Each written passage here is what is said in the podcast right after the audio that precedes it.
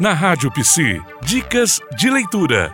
Eu me chamo Augusto Severo, sou psicólogo na Universidade Federal do Sul e Sudeste do Pará. Atuo, atuo basicamente com população quilombola e indígenas da região sul e sudeste.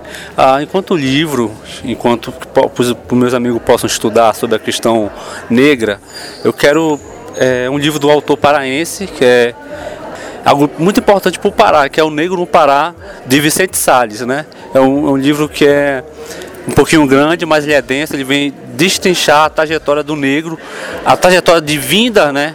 Na vinda enquanto escravizado para cá para Pará e, e as intercorrências que vieram ter posteriori. E o outro livro é a história dos índios no Brasil, que é da Sueli Carneiro. É um texto bastante denso, né? Ela organiza, mas tem vários autores e ele vem discutindo as etnias, as, é, forma, as representações culturais, sociais que cada etnia, sobretudo etnia do Pará, é, apresentam até então.